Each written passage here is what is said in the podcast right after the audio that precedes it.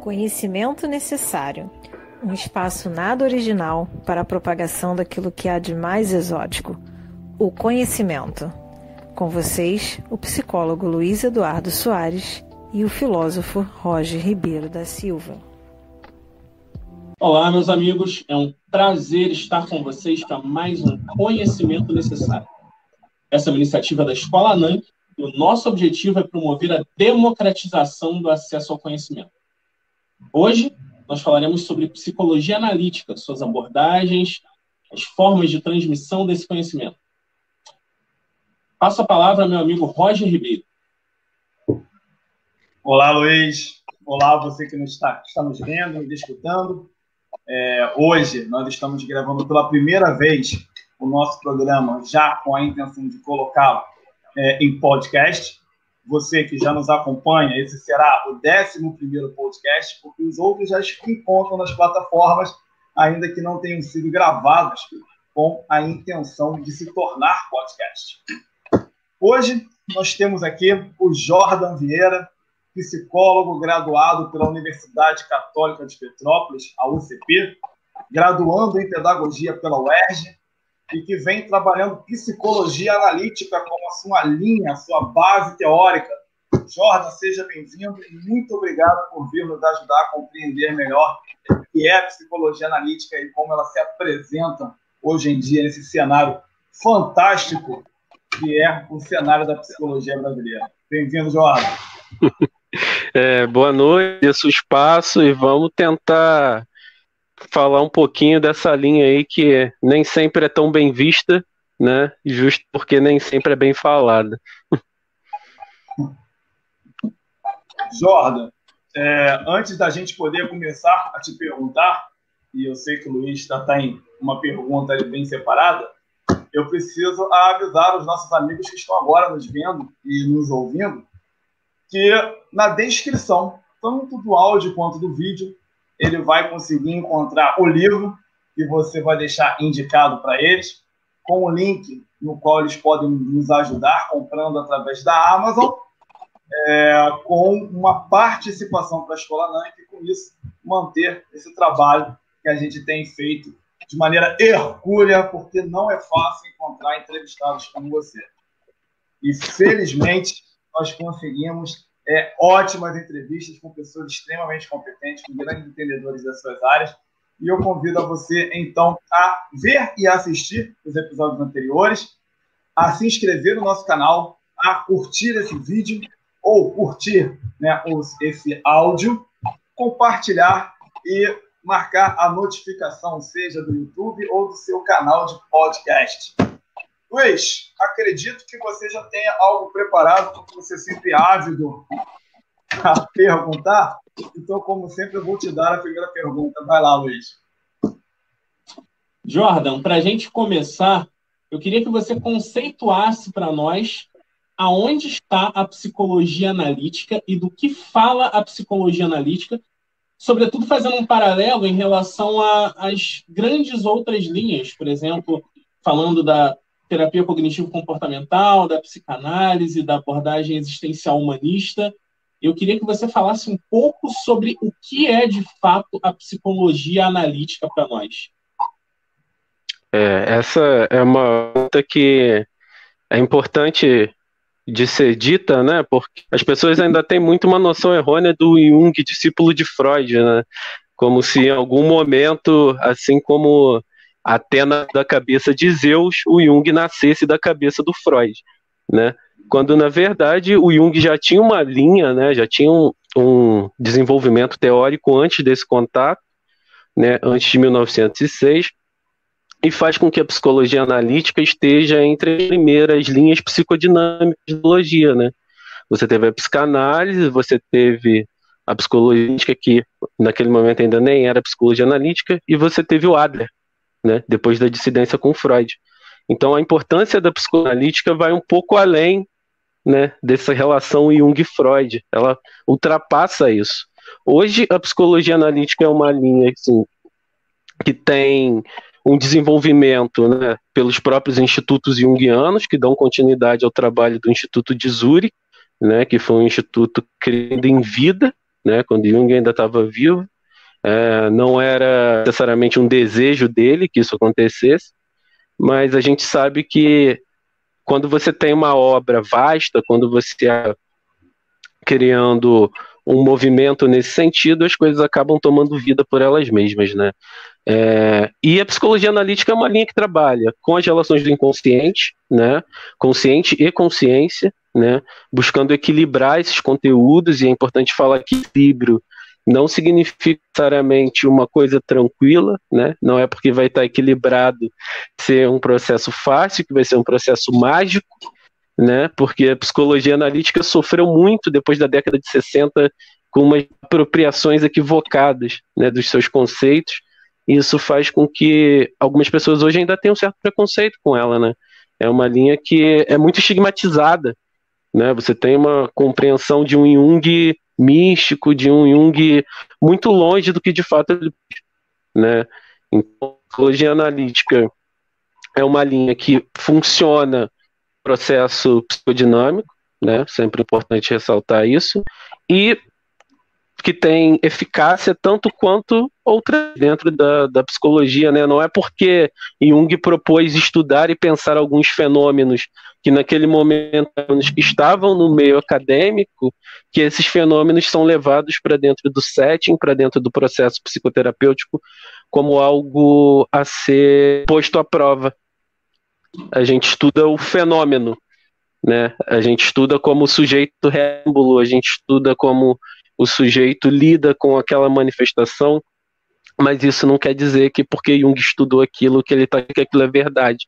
Muito pelo contrário, ele queria entender como as pessoas reagiam aos efeitos simbólicos que a maior parte dessas coisas que ele propôs é, teriam sobre elas. Né? Ô Jordan, é, eu queria te perguntar sobre o conceito de arquétipo, porque eu andei lendo algumas matérias e vi que há uma certa relação entre esse conceito e o fenômeno dessas lideranças carismáticas que sempre surgiram na história da humanidade e que hoje é, ressurgem aí, principalmente é, em, em, países onde esse populismo, é, ainda mais o populismo ultranacionalista, ganhou uma expressão muito grande ao ponto de, de serem escolhidos chefes de estados é, populistas. Mas antes de eu te perguntar o que, que é arquétipo e como arquétipo é um, é, como esse conceito consegue dialogar com esse fenômeno, eu queria te perguntar o que é uma psicodinâmica. Você citou que a psicologia analítica, assim como a psicanálise, são psicodinâmicas. O que de fato é uma psicodinâmica? Se você puder responder isso para a gente, antes de tratar o arquétipo e a relação dele com esse fenômeno, você tiraria uma grande dúvida das minhas costas e provavelmente das costas de muita gente que está nos acompanhando agora. É, as linhas de trabalho dinâmicas são as linhas é, entendem e percebem as relações entre conteúdos entes e conteúdos da consciência, né, que dão valor é, para esses conteúdos, que olham para esses conteúdos, falham com esses conteúdos, né, que não simplesmente entendem que eles existem, mas eles fazem parte do material de trabalho mesmo. Né? É, toda linha que de alguma forma lida com conteúdo inconsciente é uma linha que trabalha com psicodinâmica. Né? Essa relação que existem conteúdos do inconsciente com a consciência, basicamente. Né? E a maneira como eles interagem, os mecanismos de defesa que surgem a partir daí, e N fatores que, que surgem dessa relação. Muito obrigado, Jordão. E agora, dando continuidade, então, àquela questão que eu tinha levantado, explica para a gente um pouquinho o que é arquétipo e, e, e, esclarece daí. Eu vi muita, mas eu vi muita matéria relacionada ao arquétipo e essas lideranças populistas. Você consegue trazer para a gente um pouco de luz sobre isso? O arco é uma das bases fundamentais da psicologia analítica, né? É, ele é um conjunto que traz da filosofia grega, né? É uma coisa que, que não foi ineditismo do Jung, essa ideia de que existem imagens primordiais que precedem a formação de um símbolo de alguma imagem, de alguma noção, né? E dentro da psicologia analítica, o arquétipo é tratado, e isso é importante de frisar, porque é um conceito que às vezes é, é entendido de maneira equivocada. De maneira didática, o correto é o arquétipo como um instinto para interpretação simbólica. Então, toda vez que eu me deparo com uma situação X, eu tenho uma possibilidade de interpretá-la simbolicamente, né?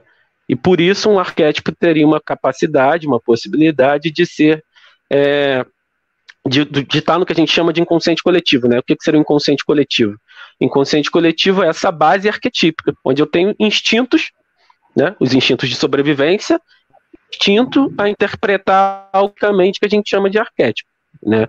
O arquétipo não tem uma forma de Tá? Isso é muito importante de falar, porque nessas apropriações indevidas que se fazem, se coloca arquétipo como se fosse fechado, e um arquétipo nunca é algo fechado, né? Porque se ele é uma possibilidade, ele não pode ser fechado em si mesmo, né? É, e nesse, nesse movimento do arquétipo ter uma forma, ele se transforma no que a gente chama de imagem arquetípica. Então, toda vez uma forma é uma imagem arquetípica. Antes disso, é um arquétipo, é o que precede. Quando a gente pensa que todas as pessoas, independente da cultura, têm essa possibilidade de interpretações simbolicamente, é aí que a gente está falando de inconsciente coletivo, né? Que talvez seja um dos conceitos mais equivocados e mais mal explicados dentro da psicologia analítica, porque é difundido como algo muito transcendental algo muito, muito louco e que não pretende ser assim. Né? É basicamente, independente de onde eu esteja, eu tenho uma possibilidade de interpretar tal situação, seja no tempo ou no espaço, né? Então a gente tem a possibilidade de interpretar simbolicamente elementos que os nossos antepassados tiveram e que as pessoas que virão depois da gente vão ter. A gente vai estar falando de arquétipo. Um líder populista, ele é uma imagem arquetípica né, que vai estar representando diversas possibilidades de interpretação. Então, ele tem diversos arquétipos que precedem essa formação dessa imagem. E por que, que essas imagens movem as pessoas? Por que, que essas imagens são tão magnéticas? Porque todo símbolo ele fala de elementos do inconsciente. Né? Então, todo símbolo, toda imagem arquetípica que eu me identifico está falando de aspectos meus, de elementos que ou eu preciso dar conta, ou elementos que eu gostaria de ter de alguma forma. Né? Existe uma, uma, um movimento do inconsciente que a gente chama de função ascendente. Né? Movimento de tentar dar conta de si mesmo. O inconsciente está sempre, de forma ou de outra, tentando elaborar os seus conteúdos, tentando fazer com que a consciência, né, o ego, que seria o centro da consciência, dê conta do que está no inconsciente, então ele tem essa função transcendente. Então ele vai jogando e buscando elementos simbólicos para que isso aconteça. Né? No momento em que um povo está desamparado, se sente desamparado, e aí coletivamente se interpreta isso, né, surge-se um líder populista, né, que vai trazer elementos de um arquétipo paterno, né, vai dar uma segurança paternal para essas pessoas, mas pode trazer também e é importante falar que os atos são sempre manifestações que não necessariamente são positivas no sentido de só trazerem benefícios. Eles podem trazer manifestações de elementos que não são tão bem vistos assim, né? Então, se a gente olhar para o mundo hoje, né, o que a gente é uma manifestação, opa, O que a gente tem. Pode continuar, acho que a gente caiu. O que a gente tem é uma manifestação de conteúdos né, que coletivamente precisam ser supridos. Né? E aí surge um líder. Surge um líder para dar conta disso. E ele traz uma figura de um pai, que de um lado acolhe, diz que vai dar o que precisa, mas do outro é punitivista, de, de, do outro lado do arquétipo, né? Nessa manifestação ele vai te punir, ele vai reprimir, né? A gente tem líderes que trazem elementos ficaram reprimidos durante muito tempo, né? Porque a gente vê o que a gente chama de uma manifestação de elementos de sombra, né? A sombra, ela é um outro arquétipo que a gente trabalha na psicologia analítica. E o que, que seria a sombra? A sombra, didaticamente, a gente pode pensar como aquilo jeito tem dificuldade em si, né? São os elementos que ele não pôde manifestar durante o seu processo de desenvolvimento. Então a gente tem, assim, vamos, vamos pensar aqui, é, que elementos racistas, por exemplo, elementos de preconceito e de qualquer coisa assim, não são socialmente adequados. Então, isso foi sendo reprimido né, durante o processo de construção social dos sujeitos, né, de maneira individual e de maneira coletiva. Hoje, o que a gente é que isso que foi reprimido acaba quase se tornando norma. Então, a maioria das pessoas é sombra acaba sendo projetado nesses líderes que de uma forma ou de outra dão vazão. Né? Essas figuras arquetípicas são figuras mitológicas mesmo. Né? Toda, a gente entende os, as relações humanas, a gente entende é, as maneiras como a gente se constrói enquanto sociedade como manifestações que são sempre simbólicas. Né? Então, quando a gente tem um, um, uma manifestação arquetípica nesse sentido de mover, de angariar e magnetizar muitas pessoas, a gente está fazendo conteúdos do inconsciente delas que está encontrando luz ali, está encontrando eco, né? E aí elas orbitam em torno dessa figura. No aspectos do drama contemporâneo, o Jung faz uma análise do Hitler, por exemplo, né? E aí ele justamente tinha essa carência no povo alemão, né? E querendo ou não, trouxe para eles uma ideia de algum amparo. Né? A Alemanha já vinha devastada da Primeira Guerra Mundial e chega um cara que diz que vai trazer potência, né? que vai tirar a Alemanha desse lugar que ela estava, de ser rechaçada, né? de ter sido colocada no banco para uma superpotência. Né? E é isso que faz as pessoas entidade. Nesse movimento de seguir lideranças simbólicas, né, as pessoas abdicam dos próprios mecanismos de individualidade. Né? A gente sabe que, em termos de psicologia social, o sujeito num grupo já tende a diminuir a sua percepção sobre si mesmo. Né? E pensando num caráter simbólico, o que, que é um símbolo para a gente? O símbolo é algo que move o inconsciente. Então, se eu vejo num líder qualquer, se eu vejo uma pessoa qualquer, a possibilidade de dar conta dos meus elementos inconscientes, é aí que eu tendo a diminuir a minha autocrítica, eu tendo a diminuir é, a força que o meu ego tem de segurar né, alguns desses conteúdos. Então, eles vão passando. Né? E aí a pessoa já não tem mais medo, vergonha ou nenhum problema em manifestar suas sombras, porque a sombra se torna natural. O que era reprimido agora passa a ser norma. Isso que a gente tem observado recente na política do mundo, assim, na última década. Né? Jordan, você falou sobre essa visão esotérica que as pessoas têm acerca da psicologia analítica e isso contrasta um pouco com essa visão séria que a gente tem do psicólogo analítico e até mesmo desse conteúdo que você está nos trazendo nesse momento. E eu me lembro que psicologia analítica foi a primeira linha na qual eu me interessei durante a graduação. Mas que principalmente eu ouvi muitas reclamações acerca do parco conteúdo sobre psicologia analítica que a gente tinha porque o foco central era em terapia cognitivo-comportamental, psicanálise, um leve resquício de uma abordagem existencial humanista e um pouco de psicologia analítica em contraponto com a psicanálise, não necessariamente ela por ela.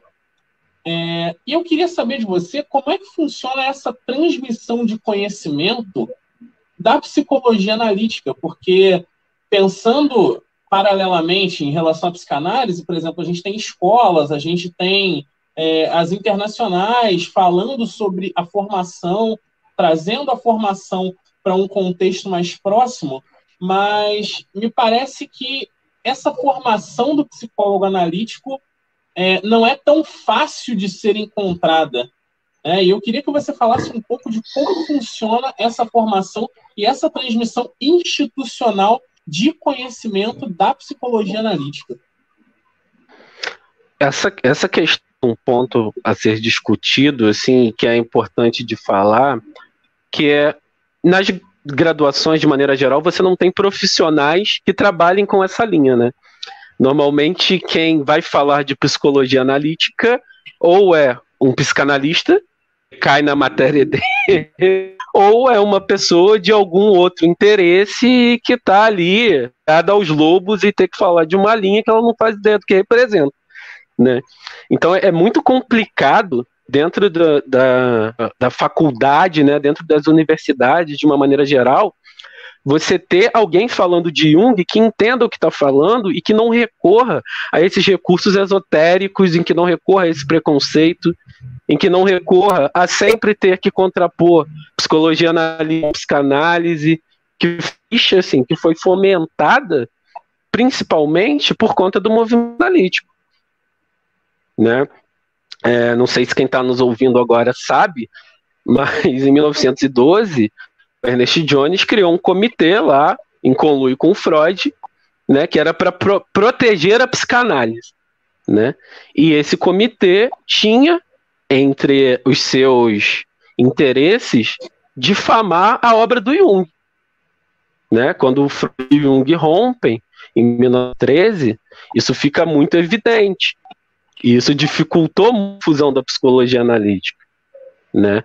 Aqui no Brasil a gente teve sorte né, de ter a Nise, que foi assim um expoente muito grande em trazer a psicologia analítica, mas isso não aconteceu em muitos lugares do mundo, assim, né? Porque você teve esse contraponto de o que era publicado pela psicologia analítica era prontamente rechaçado pelo, pelos movimentos psicanalíticos.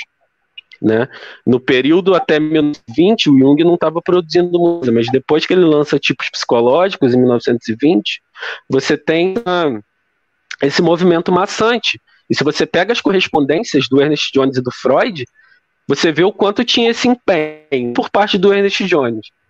Né? Porque na minha percepção e na percepção dos biógrafos é, e, dos, e, dos, estudantes aí, dos acadêmicos da psicologia analítica, entendem que talvez tenha havido um certo recalque da parte do Ernest Jones com relação ao Jung, mas isso é outra questão. O acesso à psicologia analítica foi dificultado desde a, do nascimento. Desde que Freud e Jung rompem, houve uma barreira criada, né, para que se dificultasse o acesso. Quando Jung, a psicologia analítica, por exemplo, começa a crescer nos Estados Unidos, você tem isso aí na década de 20, você tem movimentos, né, de, de simpósios e congressos da psicanálise para tentar embarrear isso, para contrapor isso. Então isso vem desde muito tempo, né? Ainda hoje a gente perde esse preconceito. Então, para o estudante, né, que está na graduação ainda, ter contato com o Jung, quase nunca é um processo muito bom. Enfim. Primeiro porque a pessoa não sabe falando e te faz indicações que às vezes não são as melhores, assim, e aí eu falo pelo meu processo de formação na graduação, né? Eu tive duas aulas de Jung eu já conheci Jung antes, assim, pouca coisa, mas já conheci antes porque eu gosto muito de mitologia. E aí, com, quando você estuda mitologia, certamente você esbarra uma hora ou outra, é inevitável, né? Mas o contato que eu tive com graduação foi péssimo, assim. E foi suficiente, né, naquele primeiro momento, para não me fazer interesse. Assim como não despertou de outros colegas. Né? Porque às vezes essa ideia do Jung místico ainda está muito atrelada. Né? Do Jung pouco científico, ou do Jung zero científico, na verdade. Às vezes a ideia é essa. Né? Porque Jung tem mitos que são sobre temas muito, são muito diversos mesmo. Mas é muito importante frisar que ele estava interessado no fenômeno. Como aquilo interferia na pessoa. Né? Como é que aquilo, enquanto símbolo, falava com as pessoas. Então, por exemplo, tem um livro que chama Mito Moderno sobre Coisas Vistas no Céu, que é um, um livro que ele fala sobre OVNIs, né? E aí nesse livro ele vai falar do aspecto simbólico dos OVNIs, de como isso não é uma releitura dos mitos antigos que as pessoas tinham de tentar buscar seres celestiais que iriam salvar, que iriam de alguma forma sentido para a vida delas. Sabe, não tem momento nenhum. O Jung começa o livro dizendo: Eu não estou aqui falando que extraterrestre existe não me interessa. sabe? Eu estou falando de como aqui tem um aspecto simbólico e que as pessoas estão se identificando com isso, ó. Porque a gente acabou de passar por uma grande guerra mundial que fez com que as pessoas se sentissem completamente quebradas, completamente perdidas. E aí, pouquíssimos anos dessa grande guerra, a gente vê a eclosão desses mitos de novo, seres celestiais. Tem alguma coisa aí para a gente olhar. Tem algum símbolo aí importante. E aí o Jung vai discorrer esse exemplo. Né? E aí, por Jung ter falado disso, as pessoas fazem o recorte. Ah lá, mas o Jung falou sobre ET. Olha só, pode o negócio. Né? Mas o Jung não está interessado no ET em si. Jung está interessado nesse fenômeno enquanto um símbolo, enquanto um mito. Né? Isso é pouco difundido. Você chega na graduação, por exemplo, e não lê Memórias, e Reflexões. Assim. Memórias, Sonhos e Reflexões é uma biografia, né, que se vende como autobiografia, mas não é, não é uma auto do Jung. Na verdade, ela foi escrita por uma colaboradora, né, pela Aniela Jafé, e o livro foi completamente alterado para termos é, de publicação. Né? Se você pegar o livro, os escritos mais próximos do original e o que foi publicado é completamente diferente. Mas a questão é que lá nos Reflexões, você tem uma, uma fala sobre aumentos das visões que o Jung teve em alguns momentos, de alguns sonhos que ele teve, né? E a gente sabe que Jung é faculdade quase sempre em paralelo ou depois de Freud. Quando se fala de Freud, se fala de um psicótico como alguém que não tem um lugar na clínica, né? Na clínica freudiana clássica, o psicótico não tem espaço, né? E aí você se depara com o Jung, que apresenta esses sons e coisas assim tão vivos, dificilmente você não vai achar que esse cara é um psicótico e tá doidão. Sabe? Então a maneira como se apresenta Jung é equivocada. Né? E aí você me perguntou, como é que você se desenvolve, como é que você estuda Jung? A gente tem institutos no Brasil, institutos sérios, institutos ruins, a gente tem grupos bons, a gente tem grupos ruins, assim. É, difundir Jung no Brasil sempre foi guerrilha, né? Porque, embora a gente tivesse NISE, conhecimento, Jung já entrava nas graduações, né? Então, para você aprender Jung, na base da Xerox, né? E um ia passando para o outro. Você não tinha grandes publicações até começarem a publicar as obras completas, por exemplo. Né? Hoje a gente tem bastante instituição, mas a gente tem muita instituição muito ruim. Assim. Porque é muito fácil pegar Jung, distorcer Jung, fazer um recorte qualquer e dizer que Jung falou aquilo. Então a gente tem lugares que se utilizam disso porque às vezes é mais rentável. Você mistura lá uma ideia de, quântico, Jung constelação familiar, e isso, Jung aquilo, que fica longe de qualquer coisa que o Jung tenha dito, mas traz muita gente, assim, porque as pessoas querem alguma resposta. Né? E aí, como elas não conhecem Desculpa, Jung. Até ri da constelação familiar, foi mal.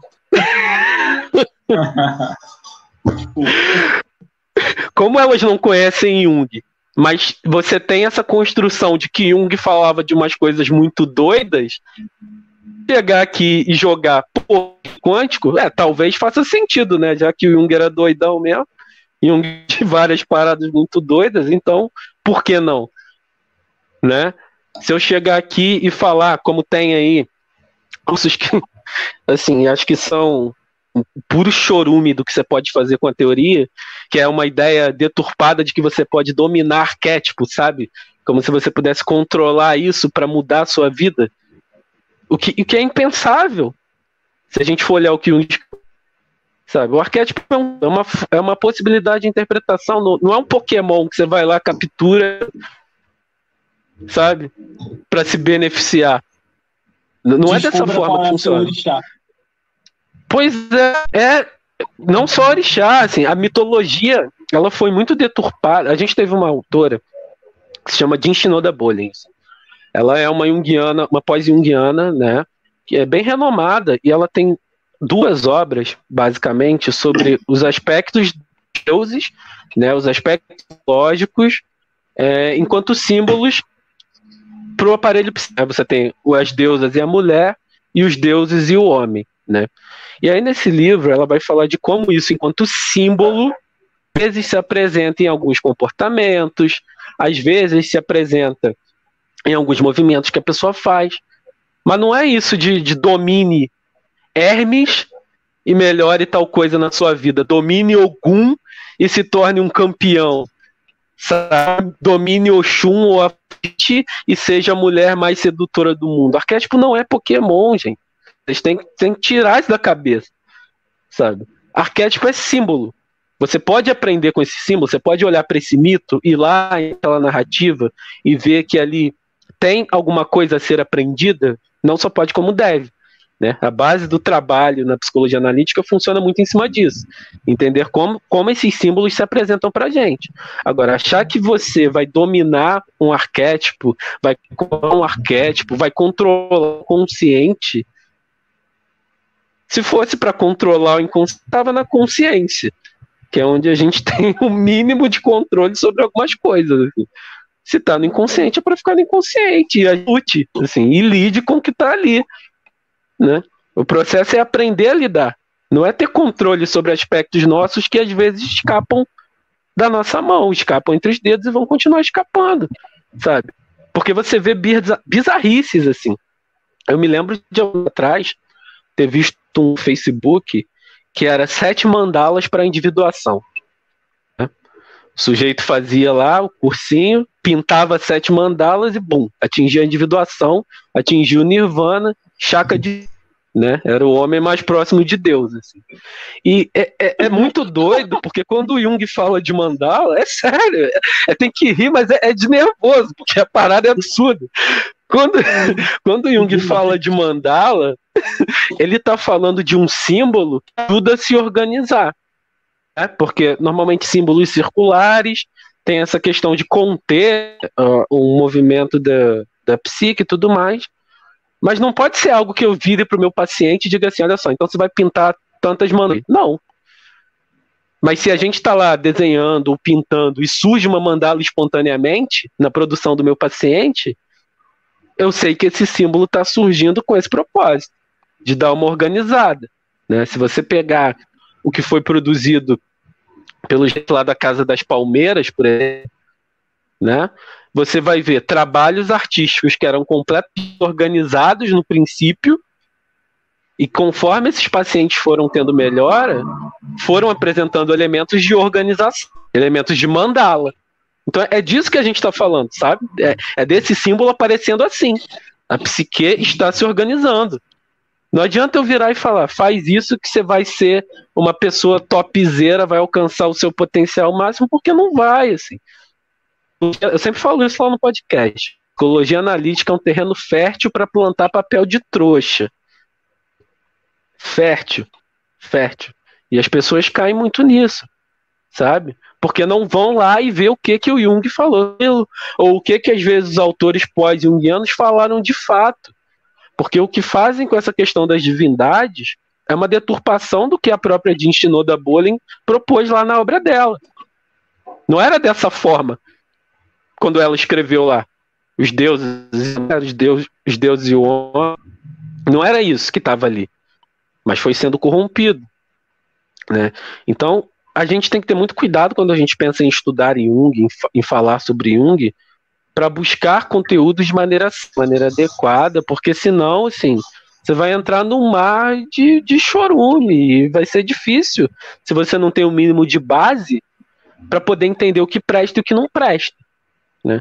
Porque tem muitos lugares, tem, tem institutos mesmo, assim, institutos junguianos que são curiosos, sabe? A, a, qualidade no sentido de, do que dito, do que está sendo falado, porque a psicologia analítica, é, como o, o Luiz falou, ela às vezes tem questão de um polo mesmo, né? Ou você está nesse polo super esotérico, e esse polo super esotérico ele faz as pessoas se aproximarem muito fácil muito fácil, porque aí você pode pegar e falar de signo, por exemplo, né? E achar que um psicólogo junguiano vai fazer o teu mapa astral, ou achar que um psicólogo junguiano é um tarô para você, né? Coisa que não deve acontecer, e você, por favor, denuncie, porque é contra o código de ética.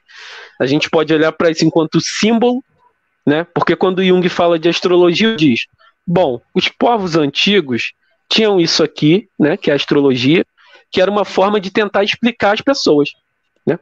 Era uma forma de tentar explicar as personalidades, era uma forma de tentar explicar por que as pessoas se comportavam de um jeito ou de outro. Então a astrologia, ela proto-psicologia nesse sentido, né? Ela é um mini DSM ancestral, né? Vamos explicar aqui por que, que a pessoa de Ares se comporta assim, assim, assado. Por que, que a pessoa de Aquário é assim, assim, assado. E aí, por que, que a gente pode olhar para isso? A gente pode olhar para isso enquanto símbolo, porque ali tem um mito. E todo mito é simbólico, é passivo de interpretação. Né? No capítulo sobre sincronicidade, ele deixa bem claro. Não é sobre a influência dos planetas, não é sobre como isso afeta diretamente, porque a gente não tem como provar isso cientificamente. Mas tem um mito ali. Tem um movimento de tentar explicar isso usando esses mitos. Então a gente pode olhar para isso, nesse sentido. Não para validar. Coisa com tarô. Tem símbolos ali, né, que contam uma história. O tarô tem uma narrativa, né? Você começa na, da primeira à última carta dos arcanos, é como se ele contasse uma história. Tem, tem todo um desenvolvimento do personagem. Então você olha para esses símbolos. Nada como algo para tentar adivinhar ou saber sobre a vida da pessoa, para jogar tarô para ela. Mas se ela traz esse símbolo até você, você já tem o material para trabalhar. Né? Se, você, se chega um paciente para você que é um paciente que é ligado em astrologia, por exemplo, você vai entender como esse mito representa simbolicamente alguma coisa para ele, ou ligado em tarô, ou ligado em qualquer coisa. Né? A gente nunca vai desconsiderar o efeito que esses símbolos têm de jeitos. Por isso que é importante, mais do que nunca, a gente ter essa consciência. Senão, às vezes, a gente vai buscar essa fonte de saber em fontes que não são adequadas.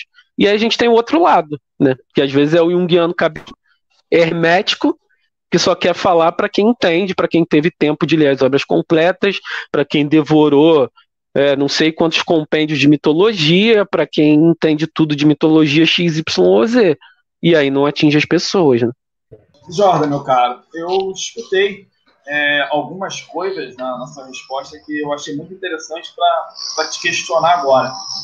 É, o Luiz perguntou sobre essa questão de relacionada é, é, à formação mesmo do, do, do psicólogo analítico, de como em uma esfera a gente vê é, pessoas se aproximando de algo extremamente místico ali.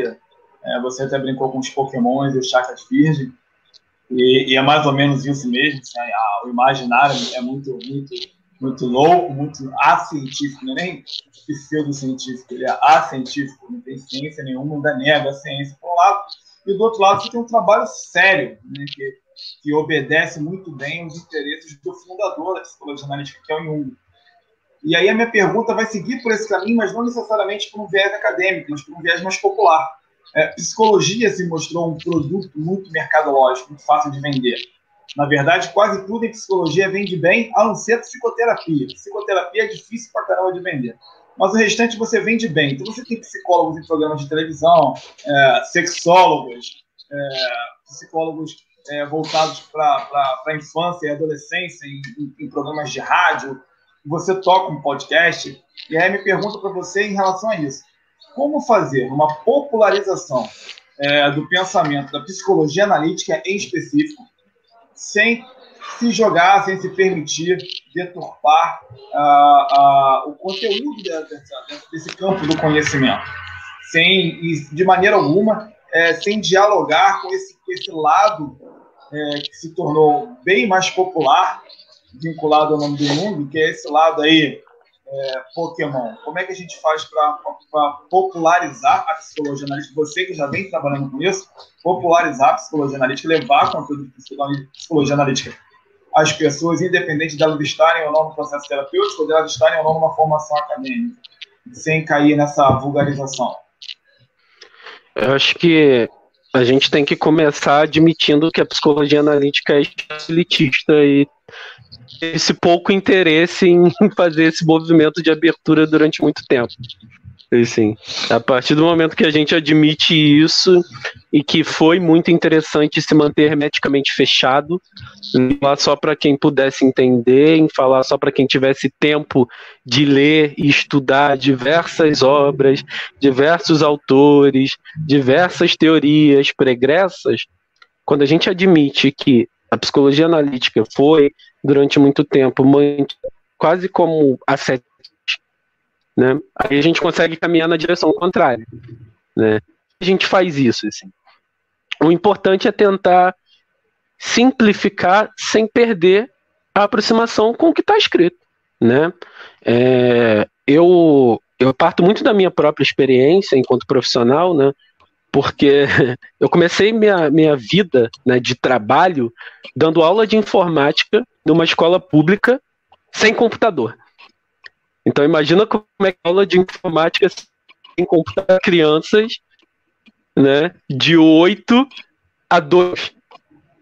Você tem que aprender a simplificar o máximo possível, sem perder o que, que aquilo quer dizer, né?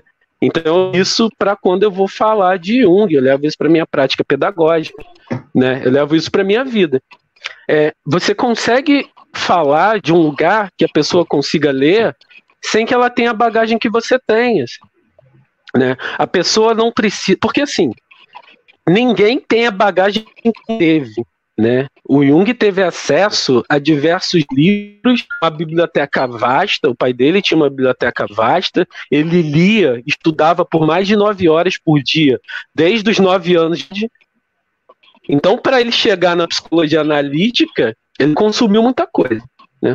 Então, a gente já tem que começar pensando que a gente hoje não vai ter esse tempo, não vai ter esse material, não vai ter como consumir tudo isso para pensar né, e se aproximar do que ele trouxe. E como é que a gente faz isso? A gente faz isso sendo didático. A gente faz isso ao invés ficar falando que o arquétipo é um conceito completamente imaterial. A gente vai lá buscar um Jung e fala que ele é uma possibilidade simbólica. Pronto. Eu não preciso levar toda a filosofia por trás daquilo. Né? A pessoa sabe de, sabe que tem uma base e ela pode buscar isso por ela depois, né? A gente pode aproximar Jung das pessoas, pá. Parte das vezes a deturpação se dá como a não entendimento. Se eu não entendo, eu faço essa simplificação vulgar, não para o autor disse, mas para fazer um recorte do que o autor disse para justificar o que eu acredito, o que eu penso o que eu acho sobre aquilo. Né? Que na maior parte das vezes vai na contramão do que de fato que o cara propôs. Assim. Né? Jung trabalhou mais de 80 mil sonhos. Né? O trabalho de interpretação de sonho não é um trabalho que se dê sentido de ter um manual prático que eu possa pegar e ler e dizer que uma interpretação de sonho tem símbolos que valem para todo mundo. Mas gente que se denomina Jungiana fazendo isso por aí. Assim, né? A partir do momento que você tem respeito pela obra, eu acho que a gente não precisa ser 100% ortodoxo, porque tem muitas coisas que Jung escreveu que não cabem hoje, e os autores pós-jungianos revisam diversos conceitos, fazem eles aproximam de uma realidade próxima da nossa. Mas a gente precisa entender que Jung ainda não está esgotado. Né? Então não adianta eu simplesmente ignorar o que ele falou, fazer um recorte qualquer e sair dizendo o que eu acho. Ter respeito pelo que está escrito, entender, buscar na fonte, na obra, o que está lá, é fundamental. Né? Jung nunca teve a presunção de criar uma linha teórica. Né? E aí a gente, né, é da área, que isso é muito por conta do rompimento com Freud. Né? Que foi automático para os dois, e a maneira como Freud tratava a psicanálise como algo a ser incontestável marcou muito Jung na posterior. Né? É, mas ele foi produzindo, e aí ele viu que num dado momento ele tinha bastante coisa, né? empiricamente construída, através da prática clínica. Né? O Jung era psiquiatra-chefe do Burzoli, contato com Freud, por exemplo. Ele tinha contato com pacientes psicóticos, né, diretamente, de muito tempo, mais de seis anos, né, antes do contato com Freud. Então tudo isso foi sendo compilado nessa teoria. E as pessoas não vão à teoria buscar o que está lá. Elas ouvem algo, se apropriam daquilo e usam para justificar. Jung é difícil, Jung é chato, cara, Jung é difícil às vezes, Jung é chato pra caramba às vezes, assim. Eu estudo Jung há oito anos. Oito anos que eu estudo Jung e tem hora que eu pego alguns alguns capítulos, pego alguns parágrafos e que eu acho chato pra caramba. Por quê? Jung dá muita volta, sabe?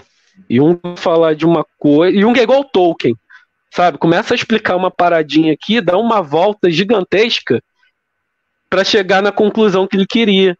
E aí tem hora que você não tá com saco para isso. Então ler Jung às vezes é chato. Mas dá para fazer, sabe? Você não precisa ler toda a mitológica da humanidade para entender Jung. Se você se apropriar dos conceitos básicos, minimamente, você consegue entender. Nem que seja um primeiro estágio da obra. E aí, como é que você faz para avançar? Continua estudando. E continua buscando fontes, continua buscando boas referências. Sabe? A Universidade de Harvard, por exemplo, tem um curso gratuito sobre a jornada do herói. Que é um movimento importantíssimo dentro da psicologia analítica, né? enquanto representação. Você tem diversas fontes de acessar Jung. Você tem diversos escritos de autores que vieram pós-jungianos que são mais acessíveis do que o Jung em si. Mas não que mastigaram de Jung para você. Sabe? Vai lá na fonte também. Porque senão você corre o risco de não saber o que de fato o cara diz.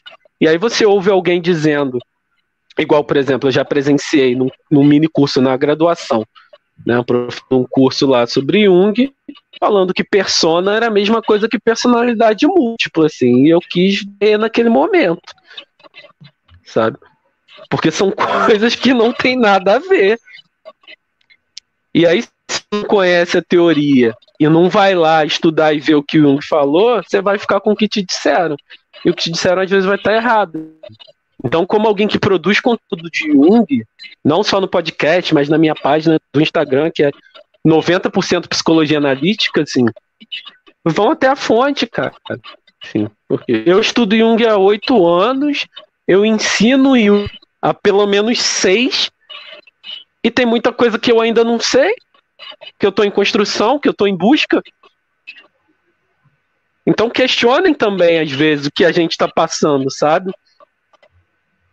vai lá conferir, assim, porque às vezes a gente dá mole, às vezes a gente erra, às vezes, às vezes a gente se confunde. A gente pode dar essa escorregada com conceitos básicos, não. Quem trabalha com psicologia analítica está muito bem fundamentado, muito bem apropriado do que é, né, do que é arquétipo, do que é sombra, do que é personalidade para psicologia analítica, do que são ânimos, do que é um complexo e de todas essas coisas. Agora, sobre coisas que Jung falou num livro obscuro que está lá no meio das obras completas, enfim, a gente ainda vai se apropriando conforme vai reestudando, porque a obra de Jung é densa. O meu convite é que se leia o Jung, e para quem fala de Jung, tente ser hermético de uma maneira inteligente, assim, né? Porque hermético, mesmo no sentido fechado, vem da etimologia, né, Deus Hermes, que é, inclusive na nossa o Deus trono psicologia, né? Porque é um Deus que faz a transição entre o mundo dos deuses e o mundo dos homens, né? Entre o Hades e o mundo dos homens, né? Então seria inconsciente, consciência, enfim. Mas a gente pode ser hermético no sentido do que Hermes traz de sagacidades. Porque Hermes talvez tenha os deuses mais espertos que tenha havido na mitologia grega, né? É, ele não se deixava pelas adversidades. Ele representa um arquétipo que a gente chama de psicopom. Então, para trazer para nossa realidade, sejamos mais Exu nesse sentido, que também representa o mesmo arquétipo, né? Que é fazer essa transição entre mundos, entre inconsciente e consciência. Então, a gente tem que ter sagacidade a gente tem que falar de um jeito que consegue entender. Não adianta eu ficar fazendo citação de Jung, sendo que nem eu às vezes vou entender o que está ali. Assim, eu decorei o que, que aquilo significa. Né? Se o que eu ensino tem sentido para quem me ouve, então é melhor ficar calado. Porque falar só para demonstrar um lugar de saber, eu particularmente não acho que é inteligente. Assim. Muito pelo contrário. Jordan, a gente está chegando ao fim. E antes de pedir as considerações finais, baseado em tudo isso que você falou acerca dessa sagacidade, dessa busca por conhecimento, para fugir de todas essas maluquices que a gente tem enquanto representação da psicologia analítica, eu peço a você que fale também um pouco, nessas suas considerações finais, sobre a iniciativa do podcast. Porque, assim, é, digo pessoalmente, tá? Porque eu ouço, é, posso dizer que sou um grande fã seu e da sua amiga que apresenta um podcast. E eu queria que você falasse um pouco disso nas suas considerações, porque é um veículo para se conhecer de maneira séria a psicologia analítica que a gente tem, né? E é extremamente popular, né? O Spotify é uma ferramenta extremamente popular. Então eu queria que você falasse, além das suas considerações finais, um pouco sobre essa iniciativa do podcast. É, o podcast, na verdade, ele surge como um braço né, de uma iniciativa um pouco maior, que é o que a gente chama de Hermes, né? Nesse sentido, essa sagacidade mesmo, né? Hermes Núcleo de Estudos Jungianos, que é uma iniciativa minha e da Indiana de promover ações com relação à psicologia analítica de uma maneira séria e adequada. Né? Então a gente tem o podcast tá no Spotify, está no Deezer, está em todas as plataformas. A gente tem grupo de estudo, a gente tem curso, né? Vira e mexe a gente dá cursos sobre psicologia analítica e sempre tentando é, se firmar o máximo possível nesse rigor né? Levar a psicologia analítica de maneira sem esquizomisticismo, como eu costumo falar, né? Esse chorume todo que a galera espalha por aí, né? E o podcast ele surgiu como um braço, né? Desse movimento, dessa inquietação que a gente tem, que é de ver Jung sendo denegrido por aí, assim, né? É, eu acho que a gente até brincou sobre isso num episódio, que se Jung visse as coisas que estão sendo feitas hoje em nome dele, voltar ele não rompia com Freud não. ele ia ter se arrependido e ficado por ali, porque deu ruim, sabe? Deu ruim. E na época que ele era vivo, ele já falava sobre isso, né? Num livro de ele fala assim: as coisas que dizem junguianas em meu nome, né? Já são coisas que já são complet, completamente distantes daquilo que eu estava tentando falar, do que eu estava tentando ensinar. Então, se quando o cara estava vivo, a galera já viajava, imagina agora que já tem mais de 60 anos que o maluco, né? Então é importante a gente ter iniciativas a falar de Jung de uma maneira séria, de uma maneira adequada. É, hoje, a gente tem um movimento interessante de ver uma galera tentando isso sim.